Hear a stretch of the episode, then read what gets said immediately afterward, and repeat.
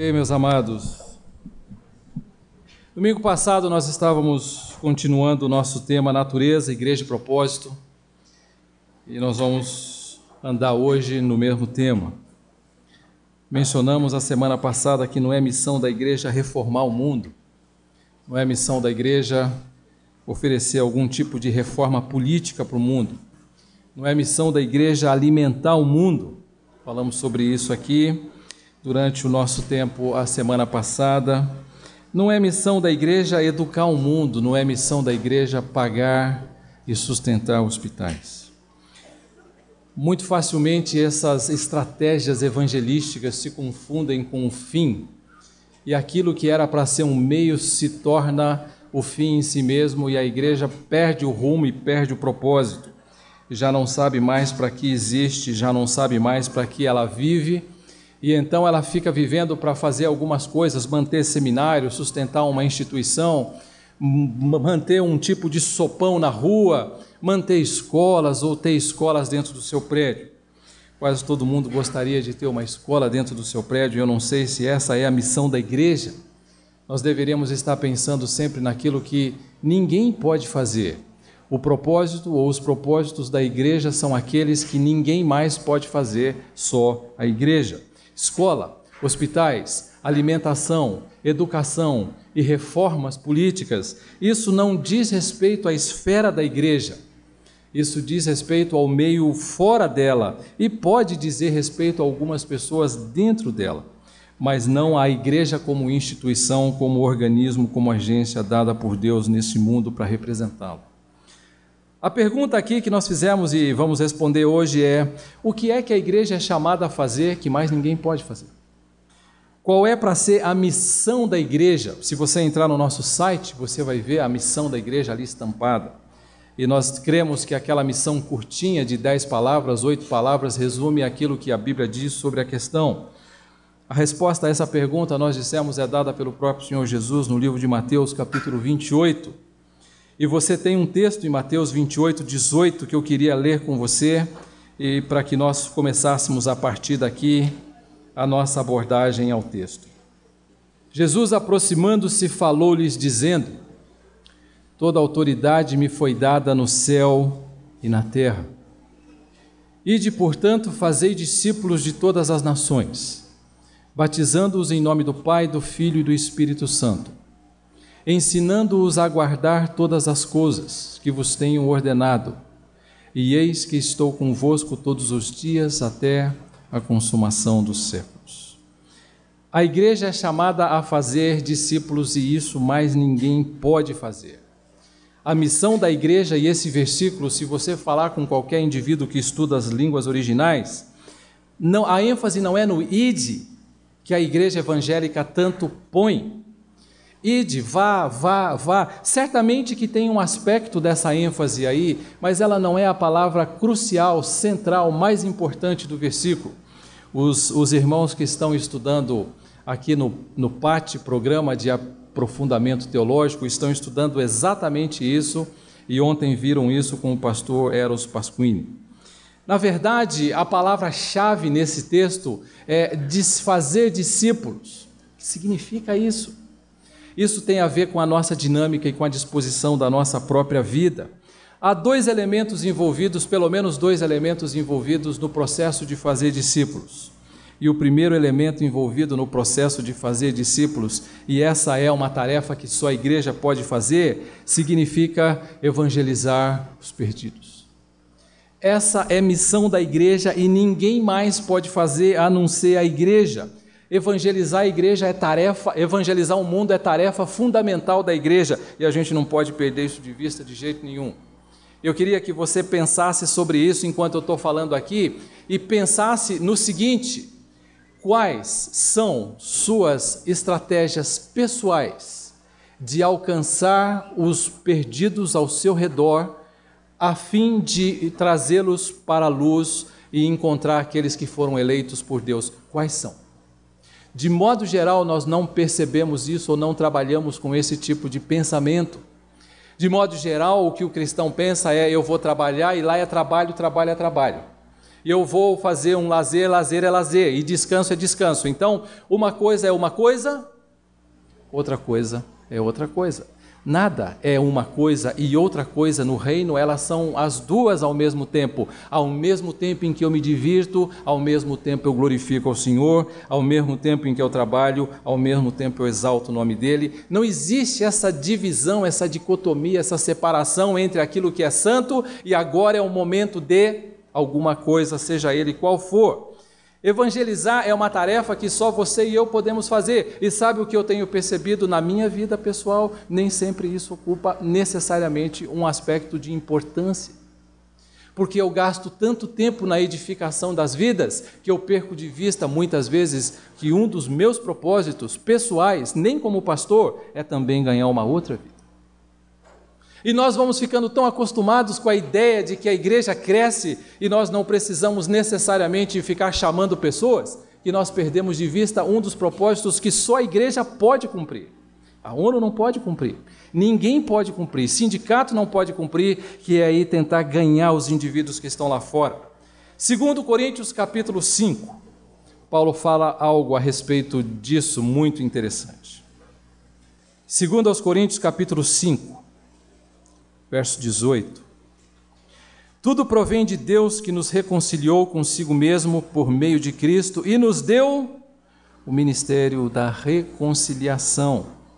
A saber que Deus estava em Cristo reconciliando consigo o mundo, não imputando aos homens as suas transgressões, e nos confiou a palavra da reconciliação. Missão fundamental do apóstolo Paulo era também evangelizar os perdidos. O homem que escreveu 85% do Novo Testamento foi o homem que mais igrejas fundou. Um dos maiores edificadores de vida foi um indivíduo que foi elemento fundamental na evangelização da igreja do primeiro século. De sorte que somos embaixadores em nome de Cristo, como se Deus exortasse por nosso intermédio. Essa é uma perspectiva que talvez nós percamos de vista, porque a tendência da igreja evangélica contemporânea é fazer uma separação entre o santo e, e, e, e o, o espúrio, entre o sagrado e aquilo que não é sagrado, que eu deveria considerar algo normal da vida. E então o indivíduo permite-se ou se permite algum tipo de violação de princípio em certos momentos, porque ele está descansando e não é para levar tão a sério algumas coisas. E em todo tempo você e eu somos embaixadores. Como se Deus, em nome de Cristo e por meio dele, falasse por nosso intermédio aos outros indivíduos. E nós perdemos isso de vista. E ficamos comprometidos tanto com a nossa própria vida, ou talvez com a segurança de que Deus vai trazer aqueles que ele elegeu, que nós perdemos de vista a necessidade de estar evangelizando perdidos. Atendi um pastor essa semana e sua esposa, muito queridos, muito queridos. Ele tem uma igreja perto do aeroporto, aqui em São Paulo, aeroporto de Congonhas. 36 membros. Essa igreja já teve perto de 200. Hoje tem 36 pessoas. Sabe por quê?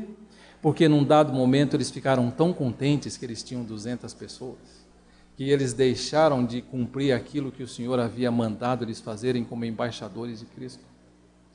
Eles morreram vivos. Eles foram perdendo a vitalidade pouco a pouco, porque cada um estava tão ocupado com seus próprios negócios que não tinha tempo para fazer aquilo que Deus mandou fazer. Em nome de Cristo, pois, rogamos que vos reconcilieis com Deus. E ele está dizendo: sabe que ministério Deus tem me dado e a nós, como igreja, tem dado a nós, como igreja, o ministério da reconciliação. É nosso papel fazer isso. Era parte da tarefa dos apóstolos e dos mestres na igreja primitiva no primeiro século. Se você abre no livro de Atos, não precisa abrir capítulo 4, verso 1, verso 2 e verso 4, a igreja evangelizando e Pedro evangelizando e preso. Eles estavam aqui cumprindo aquilo que o Senhor havia mandado fazer. Em 1 Coríntios 1,17 ele diz: eu, eu, eu, eu vim para evangelizar, é minha tarefa fazer isso. E Paulo está dizendo para todas as igrejas para quem ele escreve que era a tarefa dele evangelizar os perdidos. E eu fico pensando como é que eu e você podemos evangelizar um perdido. Suponha você que você tem o um nome sujo na praça. E suponha que você vai dizer para um indivíduo que é, vem a Cristo e ele vai tornar novas todas as coisas. Novas todas as coisas. Está tá certo isso, não é? É a mensagem. Aquele indivíduo olha para você. E ele olha para você e ele diz: Epa, como é que funciona isso aqui? Mas é a igreja evangélica, sim. Suponha que o indivíduo tenha envolvimentos imorais, ou ele tenha pelo menos envolvimentos daqueles, daqueles bastante assim cobiçosos, e ele está evangelizando pessoas, e a pessoa que está ouvindo, você acha que vai ouvir a mensagem falada ou a mensagem vivida? Qual a estratégia você utiliza para evangelizar os perdidos como missão fundamental da igreja? Hoje, quando o nosso culto terminar, eu ficaria extremamente feliz se você saísse daqui dizendo: de hoje em diante eu estou adotando a seguinte conduta no meu trabalho, na minha vida, com meus vizinhos, enfim. Eu quero fazer, eu quero estar, eu quero propor, eu quero convidar. A estratégia da igreja evangélica contemporânea tem sido uma simples Vamos fazer o culto noturno, um culto evangelístico, e o pastor vai pregar uma mensagem evangelística e nós vamos convidar todo mundo para ir no culto evangelístico da minha igreja. Eu não considero essa uma estratégia bíblica porque a igreja é um exército, um hospital sim, mas de um exército, e nós temos que olhar para isso e ficar pensando de que nós estamos recuperando pessoas e não podemos perder uma oportunidade de um culto à noite, pregar evangelisticamente, mas sim de equipar o indivíduo que está aqui dentro. E evangelizar, quem vai fazer? É, vocês?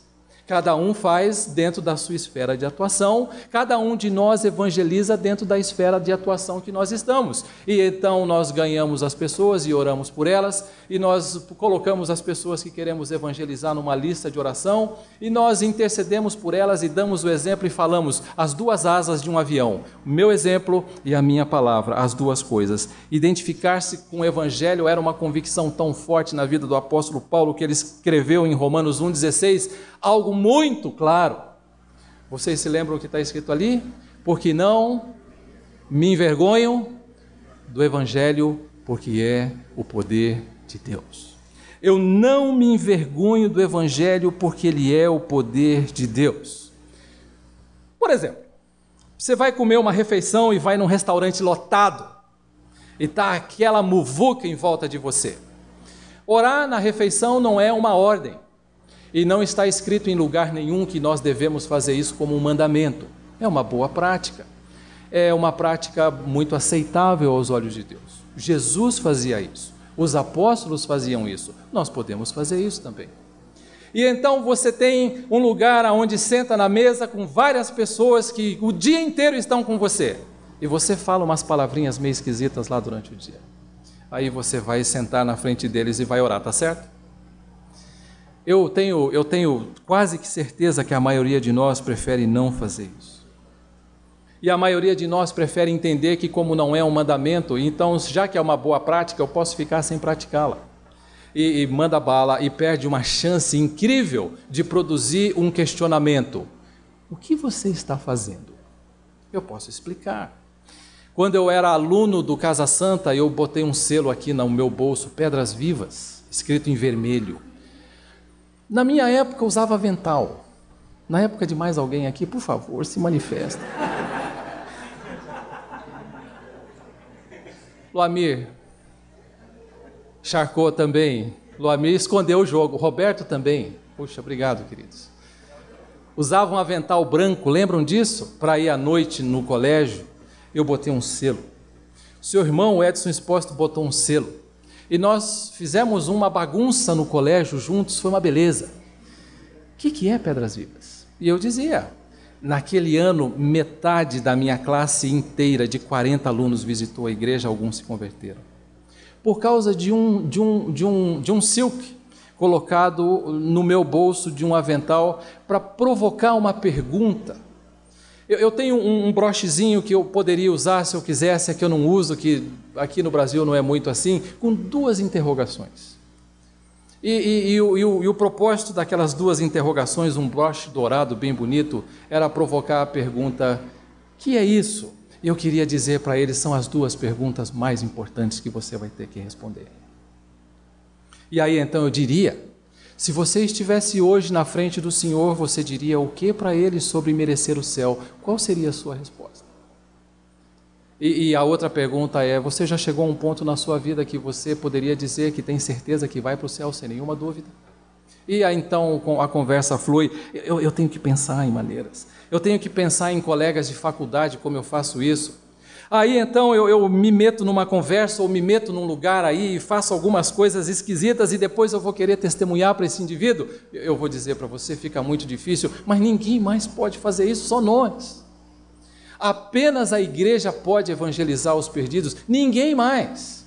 Se depender do nosso governo, nós vamos parar até de obedecer mandamento das Escrituras. Vocês, pais, e vocês, futuros pais e mães, vocês, nossos filhos, preparem-se porque o governo está votando uma matéria dizendo de que você não poderá sequer dar uma palmadinha no seu filho, porque a Rede Globo abraçou uma causa.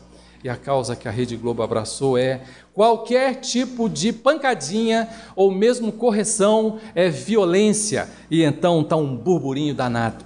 Um burburinho danado. Isso vai acabar em breve, mas nesse momento está muito perigosa a situação. Mas muito perigosa.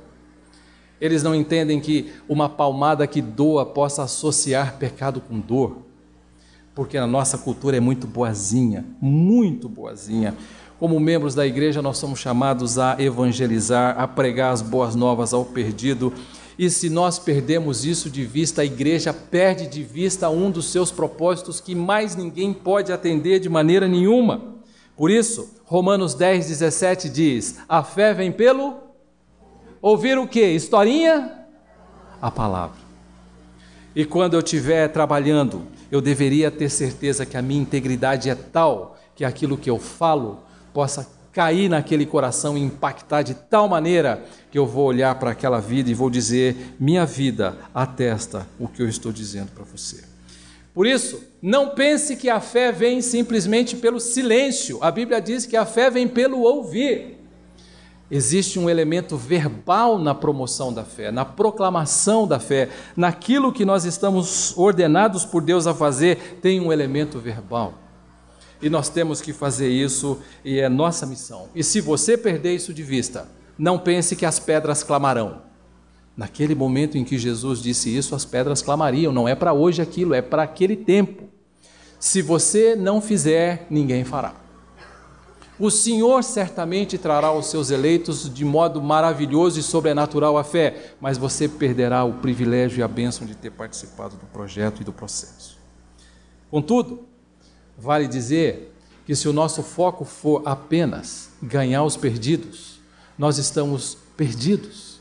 Vale dizer, se nós simplesmente concentrarmos fogo em evangelismo para ganhar pessoas, nós vamos perder de vista o propósito total da igreja. Evangelizar é só o primeiro de um segundo passo. O segundo elemento no processo, além de evangelizar os perdidos, no processo de tornar uma pessoa um discípulo, é edificar os convertidos. E o primeiro passo é trazê-los à fé, o segundo é edificar os convertidos de tal forma que eles sejam maduros. Não basta trazê-los à fé. Uma igreja que tem pregações evangelísticas todas as noites tem tido membros raquíticos, teologicamente falando e tem membros deficientes de bom ensino teologicamente falando, porque todo domingo um homem de 30, de 40, de 50 anos vai ouvir sentado no banco uma mensagem que ele poderia dizer fora. E ele poderia ouvir na sua igreja dos seus líderes uma mensagem de edificação que o equipasse para sair para fazer esse trabalho. Não basta trazê-los à fé. Se nós fizermos aqui um grande movimento, e hoje eu já não creio mais em grandes movimentos, já houve a sua época e já teve a sua época gloriosa. E nós trouxemos para a igreja hoje 30 novas vidas. Nós vamos ter problemas. De uma vez. Quantos vão cuidar de 30 vidas? Quantos? Sabe o que eu tenho percebido na experiência da nossa igreja? Nós temos recebido duas e mais duas e daí a pouco dois casais aqui se, se ocupam de edificar essas duas vidas. E de repente, então, quando eles já estão edificando, chegam mais duas vidas. E então mais dois saem para edificar essas duas vidas. E quando eles estão mais maduros, chegam mais duas vidas. E aquele que já estava um ano acompanhando a vida de uma outra pessoa, agora pode acompanhar. Esse é um propósito para a igreja e só nós podemos fazer isso, ninguém mais. O primeiro passo em fazer discípulos é trazer um indivíduo à fé, o segundo passo é edificar a vida dele. É uma pregação interessante. Sabe o que diz 1 Coríntios capítulo 11, verso 1? Uma pregação que é meio difícil, né? Sede meus. Aham. Assim como meu coração anseia, deseja e busca cada dia, momento, em cada segundo da vida imitar o Senhor, imitem a mim. Essa é uma mensagem que tem sido substituída por não olhe para mim, olhe para. A mensagem que está sendo passada é uma mensagem não bíblica, a mensagem bíblica é outra: olhem para mim, naquilo que eu imito a Cristo. E isso requer um peso de responsabilidade, um grande peso porque eu preciso decidir sobre qual é o modelo que eu estou oferecendo para a pessoa. E isso, um discípulo, quando ele chega à fé, ele precisa imitar o seu mestre. E o nosso mestre é o Senhor Jesus, para que vá crescendo para ser a medida da estatura do varão perfeito. E é isso que o discipulado tem que fazer: pegar um indivíduo de onde ele está e levá-lo a ser parecido com Jesus. E isso passa pelo seu modelo. Isso passa pelo seu exemplo, e você não pode fugir disso e nem dizer que você não nasceu para isso ou que você não tem habilidade para isso, porque Deus disse que essa é a sua missão, essa é a sua tarefa. É para ser um propósito muito interessante esse, e aliás, deveria ser um propósito das nossas atividades. Por que é que nós fazemos cultos todas as semanas? Para contar coisas novas? Não, para repregar os pregos para manter as nossas convicções, para nunca dispersarmos, porque o processo de repetição é o processo da sabedoria. Existe um ditadinho que diz que a, repetição é a mãe da sabedoria. E quando eu ouço várias vezes a mesma mensagem, aquela mensagem começa a ficar de tal forma impregnada na minha mente que eu posso começar a pensar por ela e a partir dela. Nossos cultos devem cumprir o propósito de edificar os, os, os ganhos, de edificar aqueles que foram alcançados. A EBD tem que ter esse propósito, casais têm que ter esse propósito, jovens têm que ter esse propósito, adolescentes idem. Nós não podemos fazer uma única atividade na igreja pela atividade.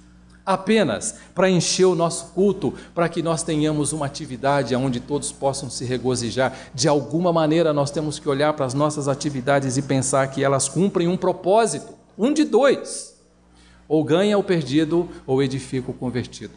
E uma vez que o indivíduo chega para uma reunião convertido, nossa missão é edificá-los. E teremos falhado no nosso propósito como igreja se nós não fizermos isso. Daí porque precisamos de cada um. E é isso que Paulo diz aos Efésios. Cada parte do corpo, juntas, medulas, bem ajustados, contribuindo cada um com a sua parte, então nós fazemos o corpo ficar bonito como ele deve ficar. Muito do ministério do apóstolo Paulo foi o ministério de edificar os convertidos. Queria que você desse uma lida em alguns textos que eu quero mencionar aqui para você. Eu gostaria que você olhasse para eles com bastante carinho. 1 Tessalonicenses 2, 10. Ele está dizendo: Vocês sabem de que maneira, como pai, eu tratei de vocês como filhos. Sabe o que ele está dizendo? Como discipulador, eu entendi que eu tinha uma responsabilidade paterna sobre vocês. E, e, e vos exortamos, e consolamos, e admoestamos. Qual o propósito? Para viverdes do modo digno de Deus. Ele está dizendo: sabe qual é para ser o papel da igreja? Pegar um indivíduo que chega, chegar a andar do lado dele, ensinar esse indivíduo a ser parecido com Cristo e para que ele viva de um modo digno da pessoa do Pai. E é por isso que gosto muito da nossa estratégia de cada um que entra pega um, mas às vezes esse um não quer ser acompanhado. Paciência. Paciência. Vai perder o privilégio de ser guiado por alguém, vai perder o privilégio de ter uma pessoa para compartilhar muito da sua vida e para compartilhar a sua história, as suas lutas. Paulo está dizendo: Eu fiz isso como um pai faz com um filho. E um pai faz isso com o filho. Ele, ele luta pelo filho, ele quer ver o filho lidando bem com a vida, e a intenção de um pai é sempre de que fazer, de que ele pode fazer o melhor pelo seu filho. Paulo está dizendo exatamente isso. Meu papel como, como, como membro da igreja era pregar, mas era edificar. E nós podemos perder isso de vista com escolas, com sopões, com, com, com engajamento político. Isso pode, ao invés de ser uma estratégia, se tornar uma armadilha. Quando Paulo se despediu dos líderes de Éfeso na cidade de Mileto, ele disse algo muito interessante. E ele disse algo que tem a ver com a nossa vida, Atos capítulo 20. Atos capítulo 20, verso 31. Portanto, lembrai-vos, vigiai, lembrando-vos de que por três anos, note bem, não foram por três semanas, três anos, noite e dia, note bem, não foi só de dia. Não cessei de admoestar, a palavra admoestar no, no, no, no grego aqui significa confrontação face a face. Chegar diante de uma pessoa e dizer para ela sobre sua vida e seus pecados e suas práticas, com lágrimas, a cada um papel de uma pessoa que ama outra pessoa dentro da igreja. Ele olha para aquilo e ele diz: É meu papel. Às vezes eu tenho a impressão que a igreja evangélica brasileira quer curtir. Então, quer um baita de um culto bacana e um showzão para que ele possa curtir e que ele possa, não é? E, e aí o indivíduo perde de vista que o grande mandamento, o propósito da igreja é ganhar perdido, edificar convertido. E então, por ele perder isso de vista, ele não se sente mais capacitado e nem quer e nem tem interesse, nem pessoal e nem tampouco em arrumar um horário na sua agenda. Ele não gosta de fazer isso, ele não quer fazer isso. Envolvimento com pessoas dá trabalho e envolve lágrimas. Envolve lágrimas. Talvez eu tenha que chorar com o meu discipulado ou com o meu discípulo, eu tenha que chorar com ele de alguma maneira. Talvez eu vá ter que gastar algum dinheiro com ele. Talvez eu vá ter que investir algo da minha casa na vida dele, ou o meu carro, ou alguma coisa, ou minha casa, ou quem sabe meus bens repartir de alguma maneira com uma pessoa que está sendo treinada para viver de modo digno da pessoa do Pai. Isso dá trabalho.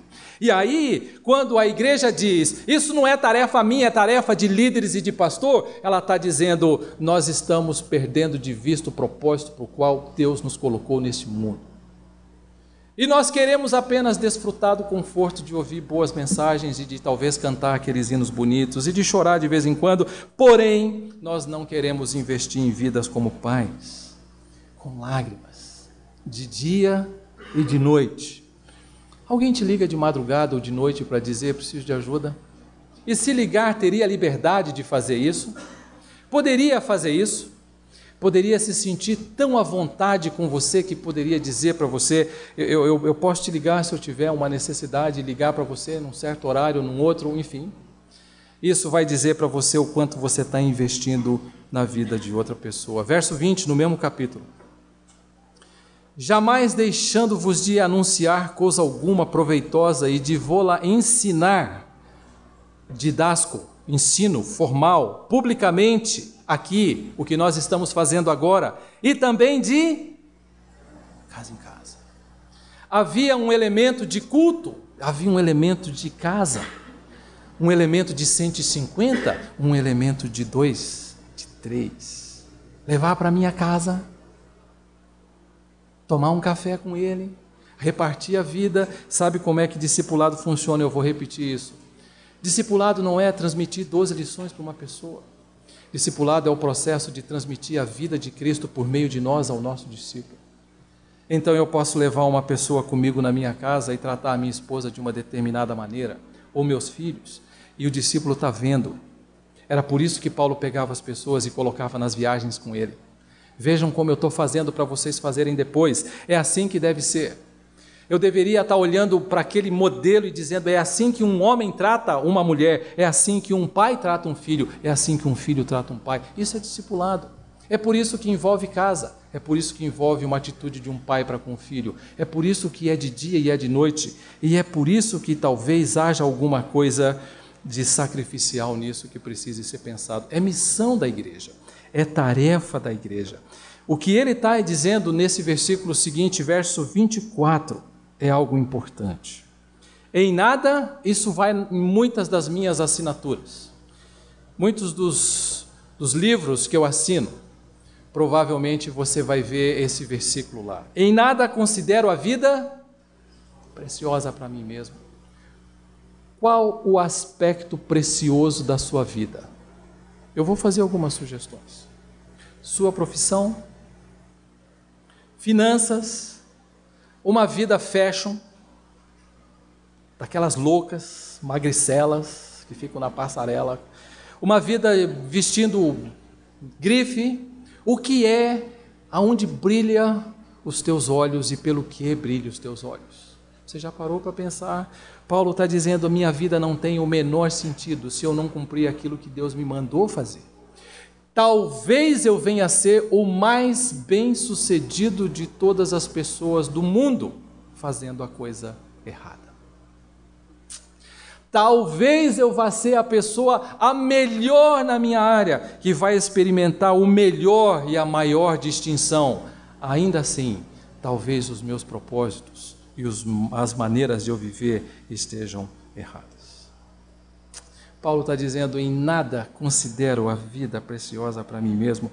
É claro que nós não estamos falando para todos se tornarem pastores aqui, nós estamos dizendo o que domina o seu coração. O, o, o que está lá dentro que domina o seu coração. A minha pergunta aqui é: o que você prioriza? Muitas vezes, quando nós precisamos de muitas pessoas para aconselhar outras e para estar dando essa atenção de um pai com lágrimas de noite em outra vida, a questão que eu ouço e a resposta que eu ouço é: estou esse ano priorizando isto ou aquilo. Qual a diferença de exclusivizando e priorizando? Muitos de nós traduz as duas palavras com o mesmo sentido. E quando ele diz, estou priorizando o meu trabalho, muitas vezes ele diz, ou ele quer dizer, estou exclusivizando o meu trabalho. E muitas vezes ele pode dizer, estou priorizando a minha escola, ele pode estar é, priorizando a minha escola, ele pode estar querendo dizer, estou exclusivizando a minha escola. Claro que há fases na vida que nós não podemos interrompê-las. Faculdade toma tempo enfermeiras e médicos, e temos um aqui, trabalham em horários malucos, doidos, doidos, né, Márcio? Muito doido. Não tem fim de semana, não tem bip. Se o bip tocar aqui, eu vejo o Márcio descer com o celular na mão, dizendo um minutinho, por favor, e ele vai falar lá embaixo. Há, há situações em que nós temos que entender que existem horários e crises diferentes em diferentes vidas, em diferentes funções, mas a pergunta é o que domina o nosso coração o que eu priorizo. E eu queria fazer umas continhas com você. Eu acho que eu coloquei aqui o, o, que, o que eu devo. Onde é que eu miro isso daqui? Ah, aqui, né? Rapaz, esse negócio aqui, olha, precisa de uma oração forte no Monte Sinai. Ó. Aqui. Isso, por favor. Um dia tem. Uma semana tem. Bacana, né? Estamos fazendo conta aqui. Uma semana tem 168 horas. Você se considera uma pessoa que prioriza a missão que Deus deu para você? Então eu queria fazer mais dois slidezinhos aqui. Vamos ver. 10% de 168 horas são 16 horas. É bastante hora, não é bastante hora? Quase um dia inteiro, menos 8 horas. Próximo slide. 5% de 168 horas. Oito horas, 5%. 2,5%. Se você chegar na igreja às 5 da tarde e sair às 9, você vai dar 2,5% do seu tempo para o Senhor. Você chamaria isso de prioridade? O que poderia ser priorizar a missão que Deus deu para a igreja? Talvez eu precise repensar. E sabe o que acontece? Nesses 2,5% do tempo que a gente dá para o Senhor, aparecem aniversários, atividades. São quatro horas. Uma reunião de casais a cada mês vai ocupar mais duas horas e pouquinho, três. E a cada mês, dependendo da semana, eu vou dar oito horas, 5% do meu tempo. Os outros 97 de modo geral, ou 95% do meu tempo, eu faço comigo o que eu quero. E sabe o que acontece nesses dois e meio? A gente arruma alguma coisa para fazer. Não é? E eu fico me perguntando se dois e meio do tempo representa prioridade em alguma coisa, salvo naquelas situações, como eu disse, são as exceções, por causa de uma contingência, de um momento, de um período de um, dois anos, ou talvez alguma coisa parecida. A grande maioria de nós pode estar muito satisfeita fazendo o mínimo, e o Senhor está dizendo para nós: nós temos uma missão como igreja. Primeiro aspecto da missão: ganhar perdidos. Pense nas alternativas. Segunda tarefa no processo de fazer discípulo, ensinar os, os ganhos, ensinar os indivíduos que vieram à fé. E aí nós precisamos de todos. E aqui, certamente, os cabelos brancos de você, ou a falta de cabelo deles, faz muita diferença. O óculos, quanto mais grau, mais experiência, não é? O tempo passou e foi aumentando, alguns fizeram cirurgia para dar uma disfarçada. Quanto tempo você consome fazendo uma de duas coisas? Essa é a tarefa integral da igreja. E eu tenho visto que nós temos errado muitas vezes, atribuindo a nós uma certa dose de priorização, quando na verdade nós estamos oferecendo para Deus menos do que 5% do nosso tempo da semana. Satisfeitos. O Senhor está dizendo: incomoda você isso? Talvez valesse a pena eu pensar em como eu posso investir em outras vidas, se você disser, eu quero amar-te a pessoa. Fala com ela. Diz para ela, é, eu não sei o que fazer, mas Marta me diz o que fazer, que eu quero pensar em fazer alguma coisa. Se você vai amanhã trabalhar, eu quero que você inclua junto com com todas as atividades importantes de um trabalho enfadonho que eu sei que você tem, que o brasileiro trabalha muito, sai cedo de casa, volta tarde, inclua na sua rotina uma oportunidade para você pregar. Faça isso e nós vamos estar cumprindo a nossa missão como igreja. Hoje, em qual dos dois elementos do processo você está mais envolvido?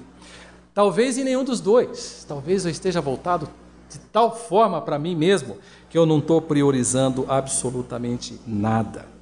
Interessante como muitas vezes reunião de casais ou outros encontros esvazia-se em alguns encontros em todos os lugares, não é aqui não, e, e, e de repente você pergunta para índio, onde você estava? Ah, eu estava no aniversário X ou Y.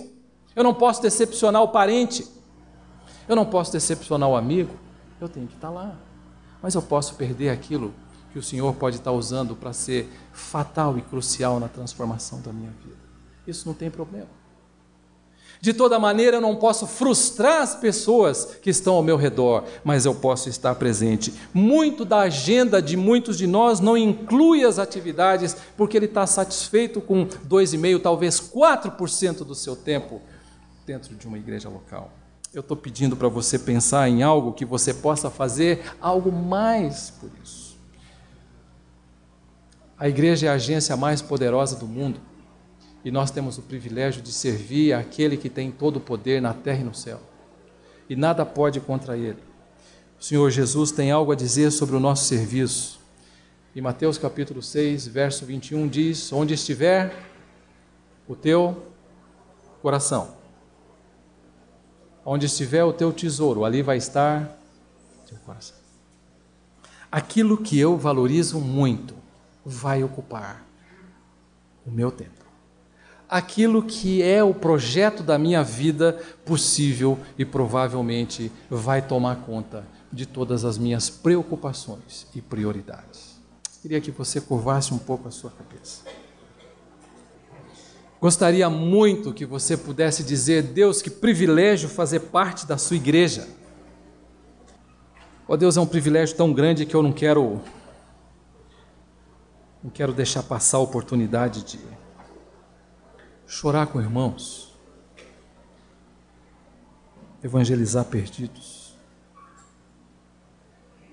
Quem sabe pensar sobre a natureza e o propósito da igreja nos ajude a demonstrar uma gratidão tão grande por Deus, que inclua apresentar os nossos corpos por sacrifício vivo a Ele.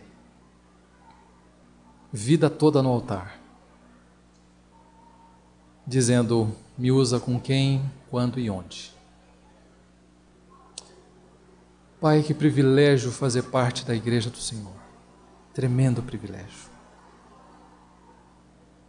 Nós jamais poderemos retribuir tamanha salvação com qualquer ação, de maneira nenhuma, nunca, de forma alguma.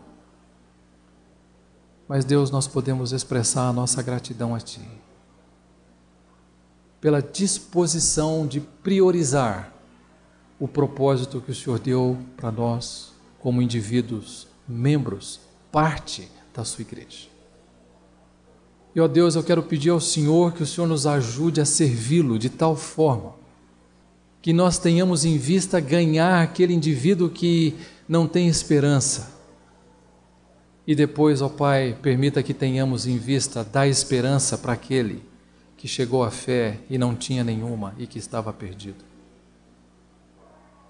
Ó Deus, eu estou pedindo ao Senhor que nos torne uma igreja que abrace os propósitos fundamentais do Senhor para ela: ganhar perdidos, edificar convertidos, fazer discípulos. Quero pedir ao Senhor que nos torne modelos, exemplos, que não percamos isso de vista de forma e de maneira nenhuma, para a honra e para a glória do Teu nome. Nós oramos em nome de Jesus. Amém, Senhor.